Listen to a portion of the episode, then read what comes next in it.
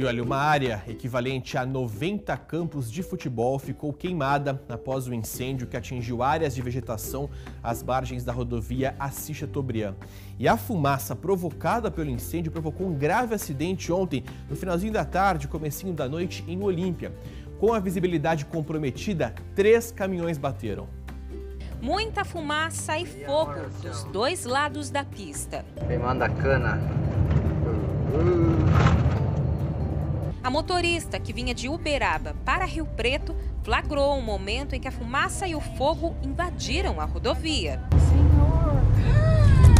Até então a gente achou que era só no mato que estava pegando fogo, entendeu? A gente não sabia a proporção que estava pegando.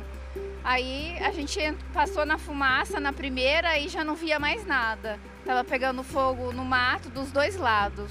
No momento de desespero, elas começaram a rezar. Ave Maria, cheia de graça, o Senhor é convosco. Bendita sois vós entre as mulheres, bendito é o fruto do vosso ventre, Jesus. Era fogo dos dois lados e a gente não conseguia enxergar nada. E na minha mente vinha que tinha fogo por tudo, que a gente ia passar no meio do fogo e, e a gente só conseguia rezar e pedir para Deus para para nos tirar dessa situação. De acordo com um dos motoristas do caminhão, o fogo teria começado deste lado da pista, mas as chamas invadiram o outro lado e a fumaça impossibilitou a visão. Foi quando o acidente aconteceu. Os três caminhoneiros envolvidos no acidente tiveram dificuldade visual e acabaram ocasionando um engavetamento entre eles. Tá?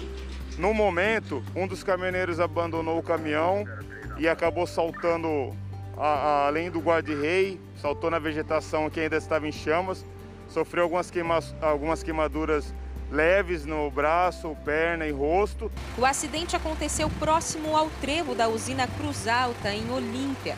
Atílio estava indo para Barretos e conta que ficou sem saber o que fazer.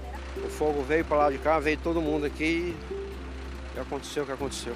Rafael estava dirigindo este outro caminhão e ficou assustado com tanta fumaça. Não, não dava para ver nada. Não tinha como visibilidade nenhuma. Muita fumaça, fogo, sem visibilidade nenhuma. Três caminhões se envolveram no acidente. Este motorista teve que ser retirado da cabine pelo Corpo de Bombeiros. Ele sofreu um, um trauma no, na perna esquerda, tá? um, um, um traumatismo exposto, né? e ele foi socorrido por uma unidade do SAMU.